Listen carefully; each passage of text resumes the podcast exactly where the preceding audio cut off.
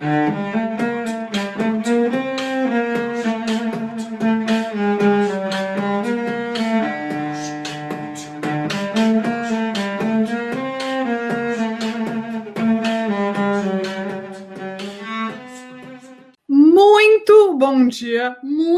boa tarde, muito boa noite para você, torcedora, para você, torcedor do Santos Futebol Clube. Eu sou a Anitta Efraim, comigo já está Isabel Nascimento dançando e hoje a gente tem mais uma pessoa com a gente, Gabriel Carneiro, está com a gente hoje. Ele que considero o Santista mais otimista que conheço. Primeiro, Bel, você está bem? Você está viva? Estou, estou viva Dormi muito, não muito. Prometi ontem para prometi ontem para o Santos que eu ia treinar hoje, sete da manhã, se o Santos passasse. O que, que fiz? Treinei, saí, estou cansada, mas eu Nossa. coloquei na minha cabeça: se eles lutaram por mim, eu farei isso pela minha manhã hoje. Acordei às sete horas e treinei muito bem, porque assim, hoje, hoje, tá um dia feio, tá um dia bem mais ou menos, daqui a pouco vai cair uma chuva e vai ser o quê? Um dia maravilhoso, um dia incrível né? um dia de esperança, um dia de calar a boca de muita gente aí, do nosso peixe. Então, bom dia, boa tarde, boa noite, Gabriel Carneiro. Você, está vivo? Vivíssimo. Ontem foi, foi bem tenso, né? A, a noite, depois que o, que o Grêmio fez o, o, o gol deles, né? Foram alguns instantes ali de, de tensão, de ver tudo caindo por terra, de ver uma virada épica, mas durou pouco o Laércio fez o, o quarto gol e, e, tranquilizou a situação. Foi uma vaga merecida. Então, é, acho que a felicidade do torcedor hoje é, é mais do que a felicidade de classificação, é a felicidade de, de, de ter merecido acontecer o que aconteceu ontem. É, parece que é. o imortal morreu no final, né? Acho que foi isso que, Como já que aconteceu, basicamente. É. Mas eu, eu acho que, assim, sendo muito sincera, aconteceu um lapso quando eu tava assistindo, que o Tassiano fez o gol, eu dei uma desligadinha. Eu dei uma desligadinha, porque eu tava trabalhando, precisava focar no que tava acontecendo. E eu tuque. E aí eu comecei a ver no grupo, um grupo comum, um grupo em comum, nós três, Laércio. Eu falei, não é possível. Não é possível, porque se o Laércio marcou, eu volto a assistir. Não tem mais como dar errado isso. Claro, não, não mas é que não foi só um gol do Laércio. A gente precisa ampliar. O Laércio fez a jogada, Sim. ele passou a bola para o Jean Mota, o Laércio infiltra na pequena área. O Giamota faz um cruzamento perfeito e o Laércio faz o gol de cabeça. Nessa hora, alguém perguntou no Twitter, o Renan, se eu não me engano, que, enfim, é, a gente se segue lá no Twitter, ele falou: Santista, qual foi o momento que você achou que nada mais podia dar errado? Eu falei: Ah, foi depois do quarto gol. De resto, eu achei que tudo, todo momento, tudo poderia dar errado, porque eu não sei se vocês são loucos assim, que nem eu. Eu não era tanto, mas depois a gente integrar esse grupo em comum, em que Carneiro é uma voz dissonante e otimista, a gente tem membros muito pessimistas lá, né? E aí, é sempre. É, calma, ainda pode dar errado, calma que ainda pode dar errado. Quando saiu o gol aos 11 segundos, depois vamos falar de Caio Jorge, este homem maravilhoso que nesse podcast sempre bancamos, sempre. É, eu falei, falei, gente, eu tô com mais medo agora do que no 0 a 0 porque o 0 a 0 era nosso, 1 a 1 é pênaltis, e dois, e quando saiu o segundo gol, eu pensei, o 2 a 2 é deles. Então, assim, eu tava no mood do desespero total, enfim, mas Carneiro, é, começa falando um pouco do Caio, é, você também sempre bancou o nosso bruxinho, esse homem, bruxinho é como o Giovanni chama ele, né? Mas estamos todo mundo junto nessa. Que homem maravilhoso, né? Você acha que ele mereceu o Man of the Match? Ah, mereceu. Ele, ele é um cara que quem, quem tem um carinho a mais para acompanhar o jogo, quem vê com um olhar sem preconceito e sem pressa em relação ao, ao futebol do Santos, dá para perceber que ele é que ele é um atacante que cria muita oportunidade ali pro, pro time. E, e, isso era, era evidente que uma hora ele ia começar a fazer gols. E, e foi o curioso é que são gols importantíssimos, né? Que ele, que ele está fazendo, mas é sempre foi o atacante que, que pensa, que sabe se movimentar, que sabe ser solidário, que sabe a hora em que ele não tem que ser o protagonista. É um, um, um centroavante internacional, né? Um centroavante que, que, que, é o que se fabrica lá fora, que é o que se valoriza lá fora e que se valoriza pouco aqui no Brasil. Se a gente olhar os, os 20 times da Série A, é, são, são poucos atacantes não goleadores. E, e, sempre valoriza cara que é o 9 plantado na área. E o Caio Jorge não é esse jogador. O Caio Jorge tá, tá mais para Firmino do que para Fred. Então é o, é o. E ele, e ele fez tudo isso. É, essa colaboração dele ao time antes de, de, fazer os gols, ele fez quando o Santos não tinha nenhum modelo de jogo muito claro ali. as coisas não eram, não eram tão claras quanto, quanto são agora. E, e, ali o Caio Jorge já ajudava, já dava assistência, já preparava a jogada. Então era, era natural que uma hora os gols iam, iam começar a sair, porque o, o time está mais ajeitado. Então, é, quem viu com carinho já sabia que esse momento ia chegar e, e agora pode, pode comemorar com, com orgulho que, que sabia que ia acontecer. E eu acho que o Caio Jorge, assim como o João Paulo e John, é mais um exemplo de como o Santos às vezes não olha é, tinham pessoas dentro do Santos que não olhavam com carinho para a base, né? Porque a partir do momento que você tem o Uribe, né, que você precisa contratar alguém como ele, precisa contratar alguém como o Raniel. Claro, o Raniel ainda pode é, vir a jogar muito e tal, infelizmente está lesionado já tem um tempo, mas você tem ele, você tem o Bruno Marques, que são centroavantes exatamente opostos, né? Pelo que você está falando, assim, pela idealização de jogo, você tem dois centroavantes muito diferentes. E aí você começa a ver como mais o Santos consegue olhar para dentro. Até um, um assunto bem polêmico que eu e a Anitta a gente sempre comenta, que são as pessoas exaltando demais o trabalho do Cuca. E assim, na minha opinião, se o Cuca não tivesse um bloqueio na FIFA, eu não sei se esses Santos estariam onde está hoje. Se estivesse com Elias, se estivesse com José Wellison, se estivesse com o próprio Tassiano de ontem. Então eu acho que é um, um Santos é um Cuca que está dando muita coisa para o Santos, mas nessa balança eu coloco um time muito maior do que o técnico. Eu sei que ele apostou na ideia, só que ele não tinha outra maneira sem ser apostar nessa ideia, porque ele está bloqueado na FIFA.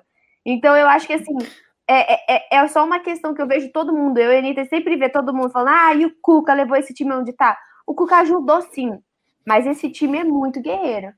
É, esse time tem alma, né? A gente falava, a gente falava aí sobre esse time representar a gente, de se sentir representado por esse time. O Cassim falou isso essa semana, eu concordo muito com ele. É, de você, é, a gente passou por um período do que é, o Santista chama de geração do quase, e que foi muita frustração, né? E esse ano que a gente não esperava nada, as, é, tem coisas muito interessantes acontecendo só de pensar no Elias no lugar do Sandro, eu tenho palpitações no meu coração. Elias naquele shape de atleta que tá rolando tal, né? No Bahia, não tá entregando muito.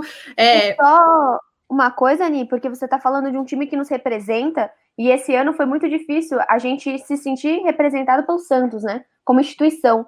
Então isso é bonito, porque depois de várias bolas fora do Santos, seja com atitude, seja com é, omissões, você tem um time que você sente que te representa. Acho que isso é bonito. Sim, uma, totalmente.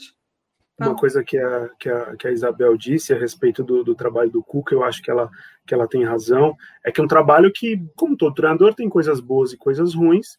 Diante de um, de um cenário do Santos, bastidores muito agitados, dava para considerar já há algum tempo um bom trabalho, porque era um time competitivo, só que, que agora ele, ele muda de patamar para a gente possivelmente considerar um grande trabalho, porque porque em algum momento ali ele, ele tomou a decisão de, de enxergar a realidade do Santos, porque quando ele chegou ao Santos existia uma, uma perspectiva de ah, daqui a pouco a gente, a gente paga as dívidas, cancela o, o, o banimento da FIFA, a gente vai poder contratar alguns reforços aqui, nada muito caro, mas vai ter alguma coisa para trabalhar.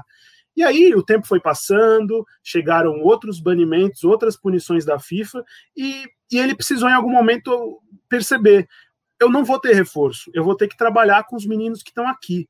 E é uma coisa que, que pensando nisso, eu até, eu até levantei aqui, que o, o, o Sandri, que foi um dos grandes destaques ontem, ele, ele, ele fez dois jogos com, com o Gesualdo no começo do ano, dos, dos 15 jogos do Gesualdo, só que ele começou a ter sequência de jogos no Santos com o Cuca a partir de 14 de outubro, que foi um jogo contra o Atlético Goianiense, que aí ele começou a jogar consecutivamente várias vezes. Isso faz pouco tempo. E, e a notícia que, que todos os portais publicaram de que o Santos tinha descartado a contratação do Zé Wellison por causa do Conselho Fiscal, é do dia 9 de outubro. Então, é uma semana antes do Sandri começar a ter oportunidades. Eu não consigo não pensar. O Sandri foi a reposição que o Cuca encontrou para a falta do Zé Wellison, que é um jogador bem. que, que, que tem uma carreira ok ali de Série A, mas, mas nunca estourou, nunca foi um, um grande personagem. E o Cuca deu oportunidade para o Sandri, que tem 18 anos e que pode se transformar num grande personagem do time. E tem a ver diretamente com o fato do Zé Wellison não ser contratado. Então, acho que o que vocês estavam falando faz todo sentido. O, o Cuca, em algum momento, ele precisou abraçar a realidade, falar: é com esses que eu tenho que ir. E isso foi fundamental, porque ele encontrou opções ali dentro, e, e hoje eu consigo dizer que é um grande trabalho que acontece. Eu estava assistindo o Diário News do Diário do Peixe, eu, um, alguém que estava acompanhando comentou lá, transferbando muro. Porque é, é, óbvio, né? Não é, eu, meu, teve uma vez que eu postei no Twitter que é, eu não queria que caísse o banimento na FIFA por causa de alguma dessas contratações bizarras. O pessoal ficou muito bravo comigo, falando que era um absurdo, eu torcia contra o Santos, essas coisas que o torcedor gosta de falar, né? Mas é que eu acho que realmente o transferban evitou erros tão comuns do Santos de buscar soluções caras e pouco efetivas no mercado, em vez de usar jovens promissores que às vezes só precisam de tempo e rodagem. A gente ainda é, vai ver provavelmente a evolução do Guilherme Nunes o Vinícius Balieiro, que era para ter jogado e não jogou porque estava com Covid. Enfim, então acho que a gente tem a oportunidade de ver coisas interessantes. E é claro que eu quero que o transfer caia, porque eu não quero que o Santos seja mais punido e corra riscos, mas eu espero que não seja é, uma abertura dos portões do inferno para a chegada de jogadores inúteis. E é, eu acho que a gente precisa falar, inclusive, sobre uma outra, é, uma outra coisa do Cuca, que é a questão psicológica, né? Ontem a gente viu nas redes sociais os jogadores que no vestiário tinham palavras e frases motivacionais. É, o mais legal foi aquela foto do Lucas Lourenço, ele novinho, com 9, 10 anos, e ele hoje escrito: se eu posso sonhar, eu posso fazer, né? Acho que é um slogan da Nike, isso, mas é, é, impressionante o que ele faz, né, com o jogador. Ele acho que a tática ele não é igual o Sampaoli que tem o plano perfeito de jogo tal, mas ele mexe com a cabeça dos jogadores e futebol também é psicológico, né? É, eu acredito que o Cuca ele consegue, por exemplo, o jeito que a gente tratou a Libertadores foi totalmente diferente do jeito que o Grêmio tratou a Libertadores. Ah, é um time copeiro, é um time que já tá acostumado. Cara, o Santos ontem tinha quase metade do elenco, eu tô chutando, mas deve ser, que nunca disputou uma Libertadores. Então, assim, é muita gente que nunca pisou onde está pisando, que é tudo a primeira vez. E esse tipo de resultado, até um assunto crítico do Santos, né? Que chegamos na zaga do Santos, que a gente não tem certeza que teremos em janeiro, mas esse tipo de resultado faz com que eles queiram ficar mais tempo no Santos. Eu lembro que o Clube Brutis já queria, né, que o Lopérez finalizasse a temporada até para poder vender vendê-lo melhor, já que o Santos provavelmente não tem dinheiro para contratá-lo. Mas mesmo veríssimo, você tem num time, poxa, cara, é, é, acho que é isso que é incrível no Santos. Na mesma semana que você tem um jogador que não quer estar, ele fala, ele não quer mais estar nesse clube, ele quer sair, ele não quer nem mais jogar, e ele volta e a gente consegue para uma semifinal sabe? Cinco minutos antes da partida passada a gente perde o Soteudo, cinco minutos antes dessa partida a gente perde um dos melhores jogadores da temporada da Libertadores, que é o Pará. E, e outro, assim, transformando, terminando um comentário que eu falo, falando de inúmeros assuntos, precisa falar do Alisson, cara. O Alisson talvez fez o melhor jogo na temporada ontem. E eu coloquei ele no meu canal como o melhor em campo. Porque eu sei que é a dificuldade para ele combater a torcida, que tá em cima dele todo o tempo, combater muita gente sobre o futebol dele, Sabemos que o Cuca é um dos caras que insiste nele. Quando o Cuca só começou a utilizar o Balheiro e todo o Pituca, mudar a posição, o Jobson, porque o Alisson estava lesionado e depois estava com Covid. Então, e, e, é isso que é insano do Santos. É como consegue se reinventar. E isso que o Grêmio não conseguiu fazer ontem. Ele deu a Libertadores como mais um jogo. E o Santos é bonito. É isso que é incrível, assim, lidar como um jogo da morte sempre. Talvez tenha sido o melhor jogo do Alisson pelo Santos. Assim, eu não, eu não consigo lembrar de, de um jogo em que ele tenha acertado tanto. E o primeiro gol, com 11 segundos, foi uma, uma forçada de erro dele. Ele foi em cima do, do Jean-Pierre para forçar o erro dentro daquela, daquele estilo de marcação que o Santos faz por, por encaixe, né? Que é o, o cara entra no seu espaço, você vai para cima dele até, até você conseguir ou provocar um erro, ou tirar a bola, ou qualquer coisa assim, que é o, o famoso cada um no seu mas que, que dá certo ali, porque é um é um é treinado, existe trabalho para que isso dê certo, existe é, uma preparação não só mental, como, como vocês bem disseram, que a parte psicológica é importantíssima no trabalho do Cuca, sim, mas também trabalho de campo, porque o, o Cuca pegou um time relativamente desacreditado nessa temporada. Relativamente não, completamente desacreditado nessa temporada. É, é o, o que no começo do ano foi contratar um, um, um treinador que, que esperava chegar no time vice-campeão brasileiro, mas na verdade ele chegou num time que, que tinha tido uma temporada atípica por causa de um grande trabalho de outro treinador, que é o, que é o Sampaoli, aí, o, aí não deu certo. O, o, talvez o, o, o tenha querido colocar um jeito moderno de jogar que, que não encaixava com, com aquele time, e aí o Cuca deu um passinho para trás e estabeleceu um time que tem conceitos muito simples de jogo, que é uma, uma marcação individual por encaixe e muita velocidade na transição, pontas cortando para dentro para chutar ou para para ajudar o, o, Caio Jorge ali na construção. Não são conceitos muito elaborados, são conceitos simples de jogo, mas que diante de algo bem treinado, bem estabelecido e, e, com jogadores com muita capacidade, muita vontade de fazer, dá certo. É isso que, que a gente está observando no Santos, que, que disputa a vaga para um G6, que que está numa semifinal de Libertadores entre os quatro melhores times da América e que na Copa do Brasil caiu justamente porque teve dois jogos de muita desconcentração. É um time que, se sair do foco, dá tudo errado. Então, é bem... 100% focado. Sim, e em relação a, a Libertadores, é, eu não, não quero menosprezar o caminho de ninguém, mas acho que o Santos, apesar do grupo não ter sido tão difícil, o Santos fez jus a um grupo não tão difícil, tanto que não perdeu nenhuma partida. Depois pega uma LDU, que de nada de fácil não tem nada, vai para altitude, se impõe. Aí o jogo da volta, que estava bem menos concentrado, a gente passou um nervoso ali, mas o resultado muito bom na altitude é, garantiu a classificação. E aí pega um Grêmio, um, um rival nacional muito grande, com um histórico pesado, porque teve 2010 que o Santos passou na Copa do Brasil, mas teve 2007 que o Santos foi eliminado da Libertadores depois de uma guerra em campo é, contra o Grêmio. Então, é uma, uma história muito grande no futebol. Então, o Santos não é que só está entre os quatro maiores, é, melhores times da América na Libertadores. O Santos fez isso de forma imponente, porque foi melhor que o Grêmio no jogo da ida, apesar do empate lá com aquele pênaltizinho mequetrefe, e muito melhor no jogo da volta com uma goleada, né? Enfim, acho que o Grêmio está tomando gosto por essa história de goleada em, em fase final de Libertadores, mas aí já não é problema nosso, né? A gente fez a nossa parte.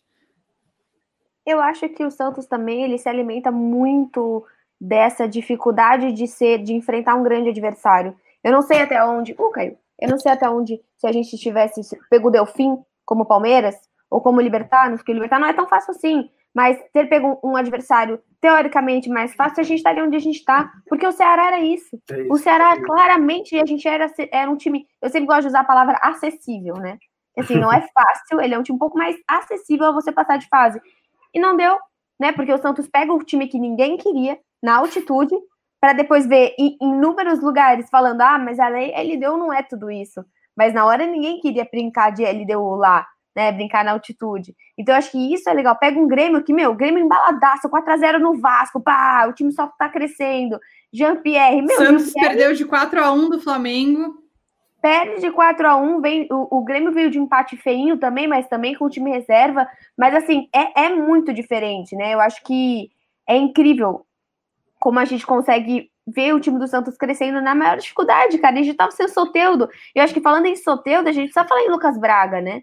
O crescimento desse jogador, e é um jogador que, diferente do Caio Jorge, é, eu e a Anitta e muitos Santistas já criticamos muito o Lucas Braga a existência dele no time do Santos, mas depois quando você olha o banco, você sabe que, meu, não, é verdade, porque assim, o, o Thailson, por exemplo, eu super questiono o Thailson. Se ele começar a jogar muito bem, vai ser uma pessoa que eu vou ter que falar, olha, questionava, mas ele está em evolução. O Lucas Braga é isso.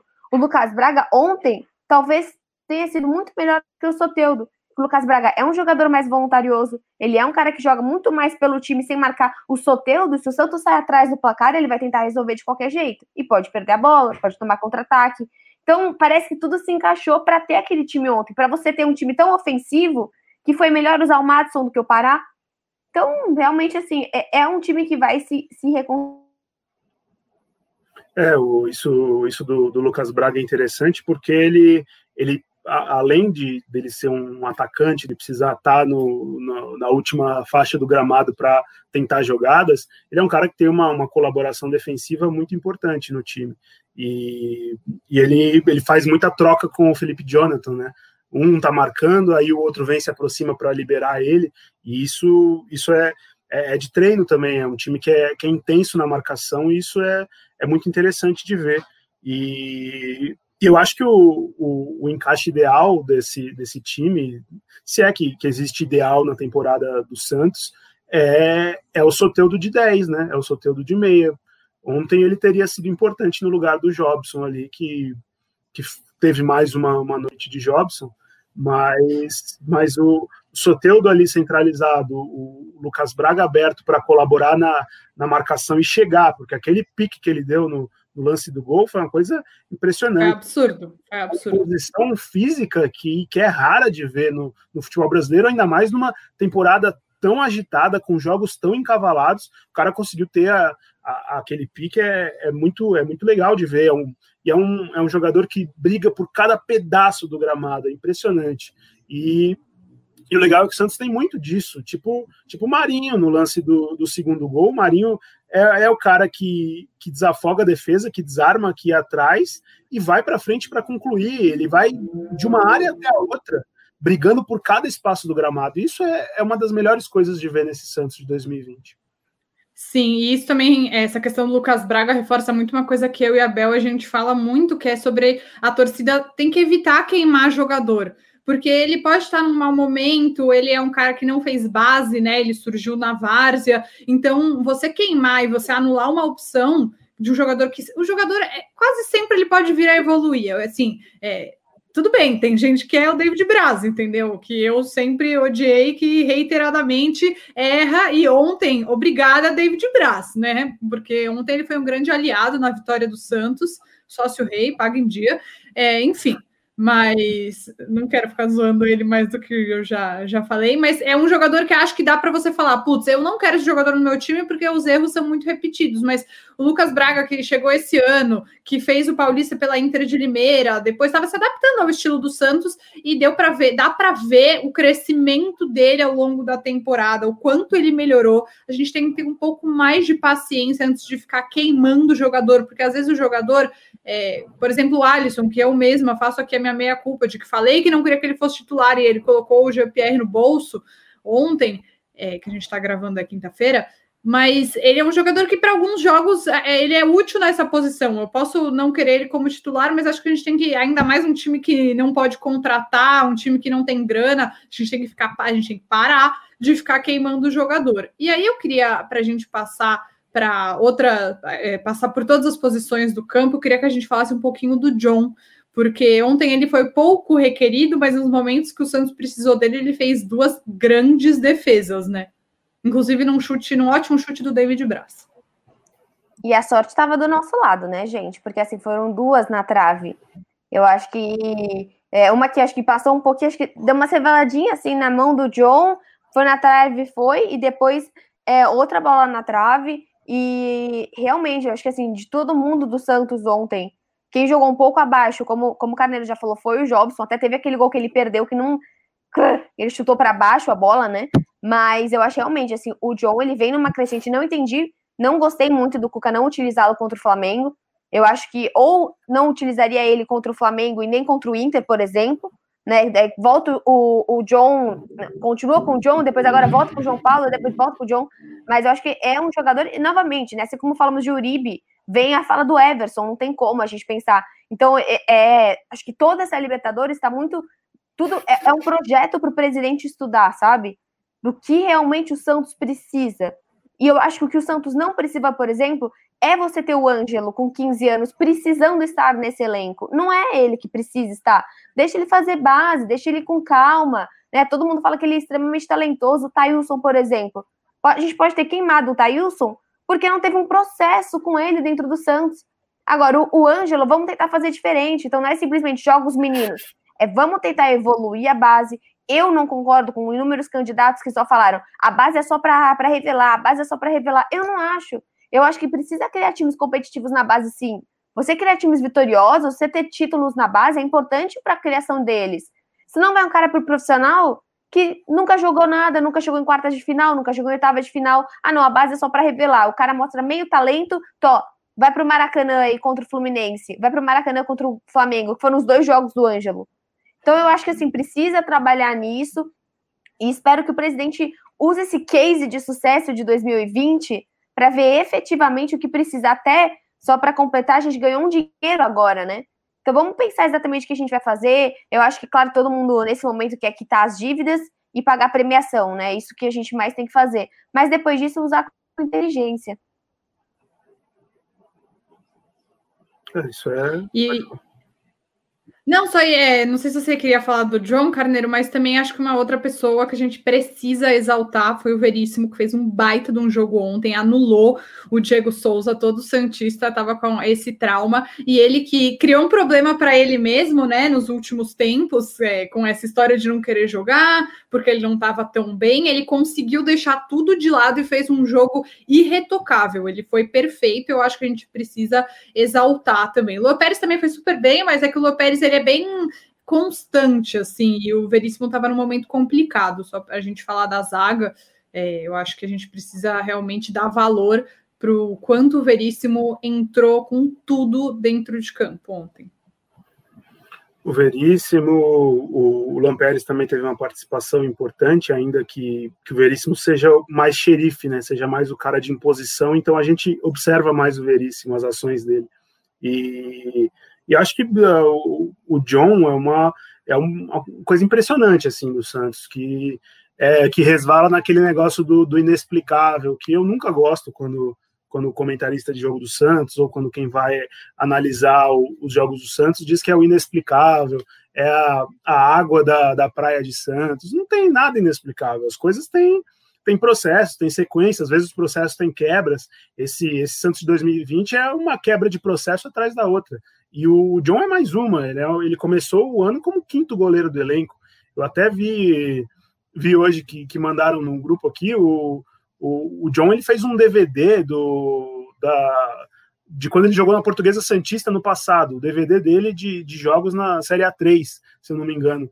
Porra, esse cara que ano passado estava tá fazendo. Até pouco tempo, se não ainda tá nos destaques do Instagram dele. É, esse, até ano passado ele estava fazendo Amador. DVD para tentar um clube. E agora ele é o goleiro titular do Santos. Então, isso, isso tem, que, tem que ser visto como que talento que eu estou desperdiçando aqui? O que, que eu posso fazer melhor para não desperdiçar o talento que eu tenho? É, então, é, é uma série de, de, perguntas que o Santos tem que fazer e que, e que se baseiam no que acontece nessa temporada, como a Bel disse. É, é, é um estudo de caso, é o, o, Santos de 2020. E o John é uma parte importantíssima desse estudo de caso, porque o Santos estava muito arriscado a perder um valor, como eu acho que, que há pouco tempo perdeu o Gabriel Gasparotto, por exemplo, que era um goleiro com, com histórico de, de seleção de base e sempre muito conceituado, muito bom jogador, mas que nunca foi trabalhado, a chance dele nunca chegava. E aí, uma hora, ele se cansou e foi embora do Santos. E agora é. ele está no São Bernardo, lá na, na, na Série A2. E, e, o John, que é um cara que persistiu, que ficou e que às vezes não tinha nem para onde ir ano passado, porque o DVD dele ninguém se interessou, mas ele ficou e agora ele está onde está, né? É, o John e também o João Paulo. A gente não pode anular o que ele fez antes por causa do jogo contra o Flamengo, porque ele fez ótimos jogos. Teve jogos da Libertadores que ele foi extremamente decisivo também. É, então, acho que a questão dos goleiros ela exemplifica perfeitamente isso que a gente está falando e também de não deixar o treinador tomar conta do clube, entendeu? Porque não é porque o treinador vai bater o pezinho e falar, ah, eu quero um, um, um goleiro que joga com os pés, né? Como foi ano passado, e aí contrata o Everson Everson. Everson que a gente viu no, jogo, no último jogo do Atlético Mineiro contra o São Paulo falhando também e tomando gol adiantado, que nem tomou do Gabigol no ano passado, quando defendia o Santos. Todo respeito ao, ao, profissional Everson, não tenho nada pessoal contra ele, mas acho que é mais um exemplo de o Santos gastando dinheiro de forma irresponsável quando tinha excelentes goleiros ali, muito bem preparados pelo Arzul, que é um cara que tem que ser valorizado. É, Para a gente finalizar, rapidinho, que é, nosso tempo já já está se esgotando. É, o Pituca não jogou ontem, mas ele é um pilar essencial. Hoje a gente soube que o Rolo tirou da pauta do, do encontro do comitê do Conselho Deliberativo a venda do Pituca. Vocês acham que tem alguma viabilidade de vender o Pituca? Tipo, ontem a gente se virou sem ele, mas para o futuro, o que, que vocês acham?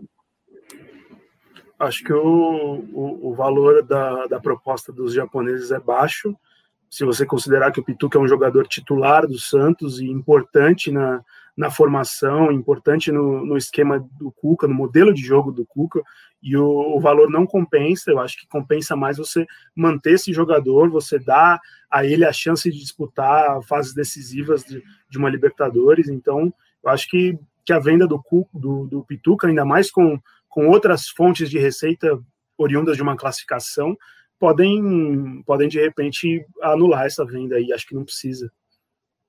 Eu acho que o Pituca é um jogador de 28 anos, extremamente identificado, para mim o melhor jogador desse ano, porque você é o jogador mais regular que você tem no time do Santos.